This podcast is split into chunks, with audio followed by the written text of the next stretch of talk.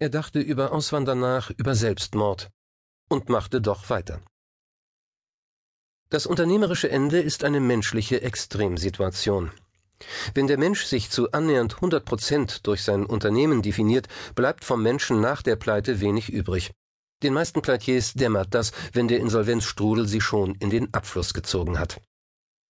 Bei ihm ist die Zeit kurz vor und kurz nach dem Insolvenzantrag sechs Jahre her. Er hat den Neustart geschafft. Sich Schritt für Schritt neu erschaffen, wie er es nennt. Beruflich wie menschlich. Im Rückblick sagt er, ich habe das große Glück, zweimal in meiner körperlichen Hülle leben zu dürfen. Und es gelingt ihm, diesen Satz zu sagen, ohne dass er freikirchlich oder esoterisch klingt. Ein Beispiel, das Hoffnung macht. Deshalb möchte er seine Geschichte erzählen. Dennoch will er nicht mit Namen auftauchen, um nicht unnötig Staub aufzuwirbeln.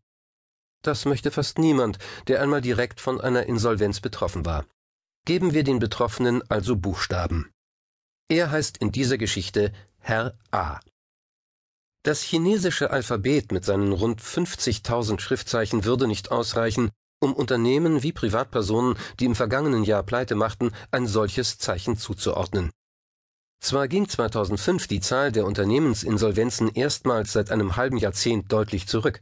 Bei 37.900 Pleitefirmen hat die deutsche Unternehmerschaft jedoch kaum Anlass, sich in Sicherheit zu wiegen. Bei persönlich haftenden Gesellschaftern und Geschäftsführern folgt der Firmeninsolvenz meist auch der private Konkurs und mit ihm ein sozialer und psychischer Absturz. Vergangenes Jahr haben knapp 100.000 Privatpersonen Insolvenz beantragt. Zwei Drittel davon waren überschuldete Verbraucher.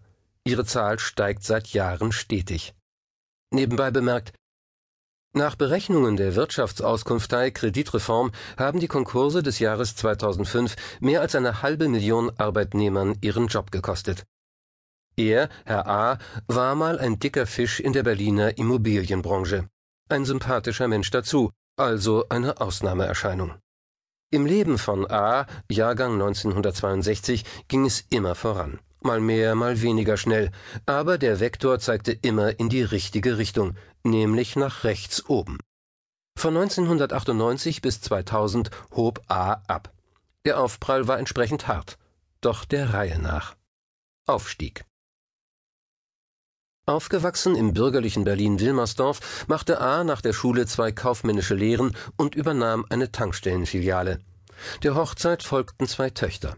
1987 baute die junge Familie ein Haus. Weil A die Verhandlungen mit Baufinanzierern, Bauträgern und Architekten Spaß machten, legte er sich richtig ins Zeug, so sehr, dass er entschied, ich wechsle ins Immobilienfach. A wurde freiberuflicher Makler. Einen besseren Zeitpunkt hätte er sich kaum aussuchen können. Die Wende brachte dem Westberliner Doppelkaufmann einen erheblichen Wohlstandszuwachs und Kontakt zu einem großen westdeutschen Finanzdienstleister, der in der künftigen Hauptstadt bei der Baufinanzierung Fuß fassen wollte. A bekam eine Festanstellung und die seltsame Berufsbezeichnung Bankenbereichsleiter, schlug den anlagebereiten Kunden seines Arbeitgebers breite Schneisen in den Berliner Subventionsdschungel